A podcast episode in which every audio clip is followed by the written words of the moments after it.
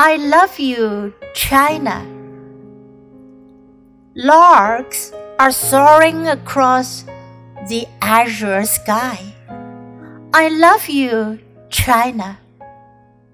I love you, China. I love you, China. I love your robust seedlings in spring. I love your golden bumper fruits in autumn. I love your temperament of pine trees. I love your character of red plums. I love your homegrown sugar canes, like milk moistening and nurturing my heart. I love you, China. I love you, China. I will dedicate the most beautiful song to you, my mother, my homeland. I love you, China.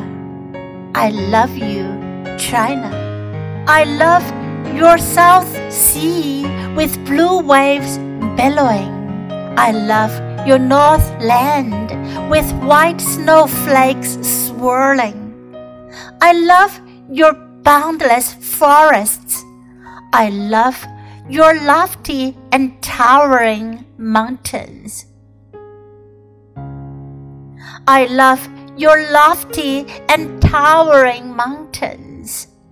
I love your gurgling streams flowing through my dreamland with clear ripples. I love you, China. I love you, China. I will dedicate my heyday of youth to you, my mother, my homeland.